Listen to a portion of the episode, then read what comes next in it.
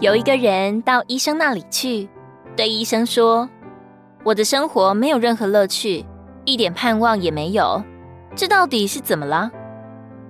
医生替他检查了身体，对他说：“他一点病都没有，只是情绪低落，应该去找快乐，并推荐他去看某小丑所演的戏，说他很会叫人笑，使多人得到了快乐。”谁知那人却说：“我就是那个小丑，我虽然能叫别人笑，可我自己心里的郁闷却始终摆脱不了。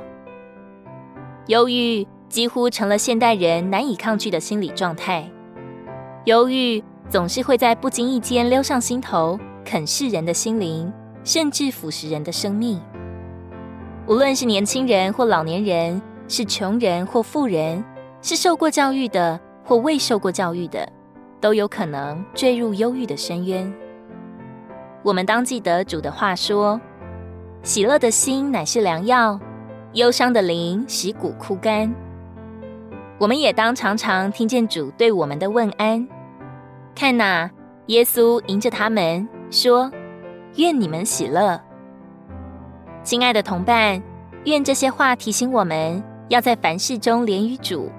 当主的话一入我们的心内，就会成为我们喜乐和生活的力量。